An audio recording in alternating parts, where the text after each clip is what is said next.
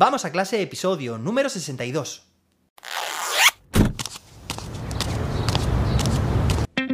Soy José David, maestro, formador de docentes y creador de contenidos. En este podcast te cuento reflexiones, aprendizajes y recomendaciones mientras voy a clase para que tú también puedas mejorar la tuya. Hoy es martes, día 12 de abril de 2022. Hoy es el Día Internacional de los Niños de la Calle.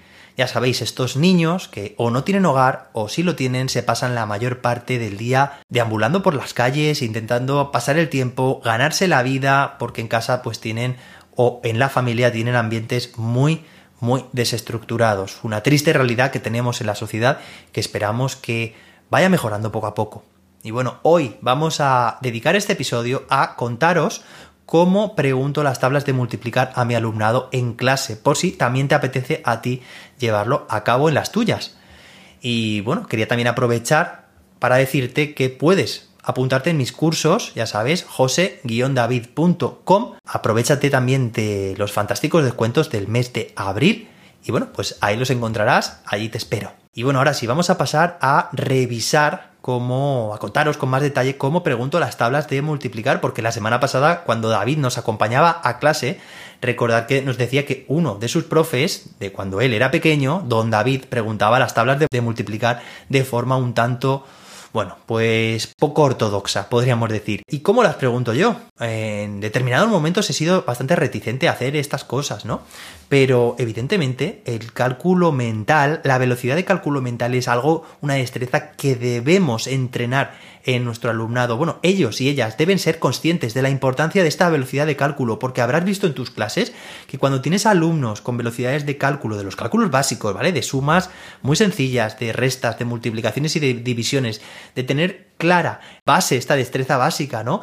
Pues habrá ritmos muy diferentes en tu clase a la hora de adquirir nuevos conocimientos. Es decir, cuando pases a las fracciones, al cálculo de números decimales y al álgebra, bueno, pues todo esto se va complicando en cuestión de aquellos alumnos que tienen una velocidad de cálculo muy muy poco desarrollada. Las tablas de multiplicar considero que deben aprenderse de forma muy rápida. Bueno, se pueden aprender, yo le digo con mis alumnos, hasta con canciones, ¿vale? Si, si te gusta mucho la música, apréndetelas con canciones. Los payasos de la tele tenían canciones para, para cada tabla de multiplicar. Bueno, las podemos aprender de, de cualquier forma, pero el caso es que si las aprendemos de memoria, aquí hago referencia a aquella taxonomía de Bloom, que ya hablamos en su momento.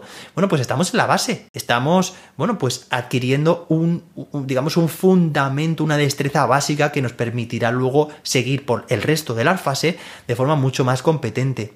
Entonces, bueno, que sí, que nuestro alumnado puede aprender, puede comprender de dónde viene el resultado de cada, uno de, las, de cada una de las tablas. Pues por supuesto que sí, que una multiplicación es una sucesión de sumas, por supuesto que sí.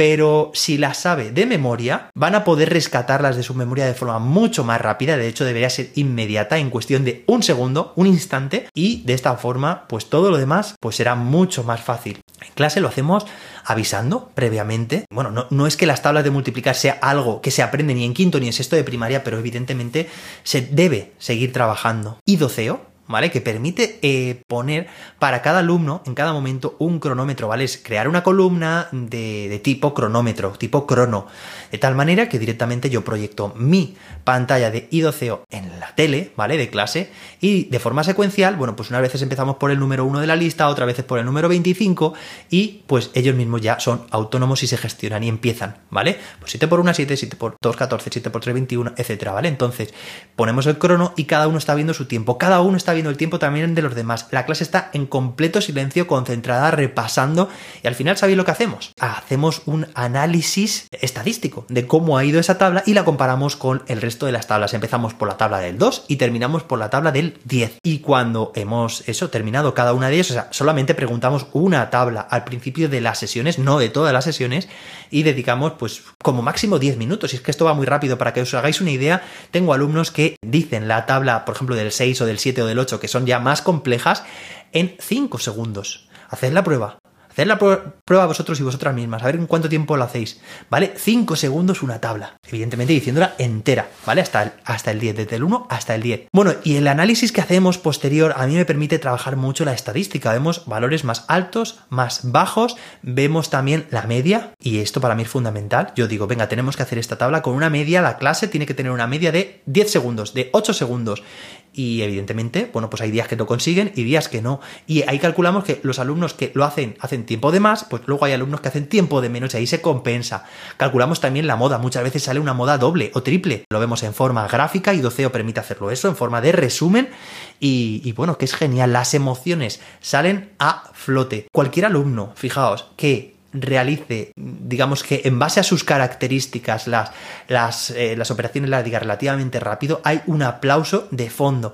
Es decir, esto es completamente multinivel. Aquellos alumnos que a lo mejor hacen las tablas en, en 15 segundos, porque son pues más lentos, la clase, o sea, tiene una conciencia y un respeto por todo ese tipo de, alumnos que cuando vemos que mejoran, porque además se, se, entrenan en casa, y cuando mejoran hay un aplauso, una ovación en toda la clase y bueno, que se me ponen los pelos, la piel de gallina. Así que, bueno, pues intentamos eso, favorecer esos... Es que siempre ha habido relaciones positivas en cuanto a las emociones, ¿vale? Aplausos cada dos por tres. Bueno, esto a mí me está funcionando muy bien. Esto que estas experiencias que cuento yo aquí no tienen por qué funcionar bien a todos y a todas, ¿vale? Pero simplemente si coges una idea, si crees que te puede interesar, gustar y tú mismo, tú misma, adaptar a tus características, a las características de tu clase, de tu alumnado, seguramente pueda ser una buena opción para llevarlo a cabo. Espero que te haya gustado este recurso.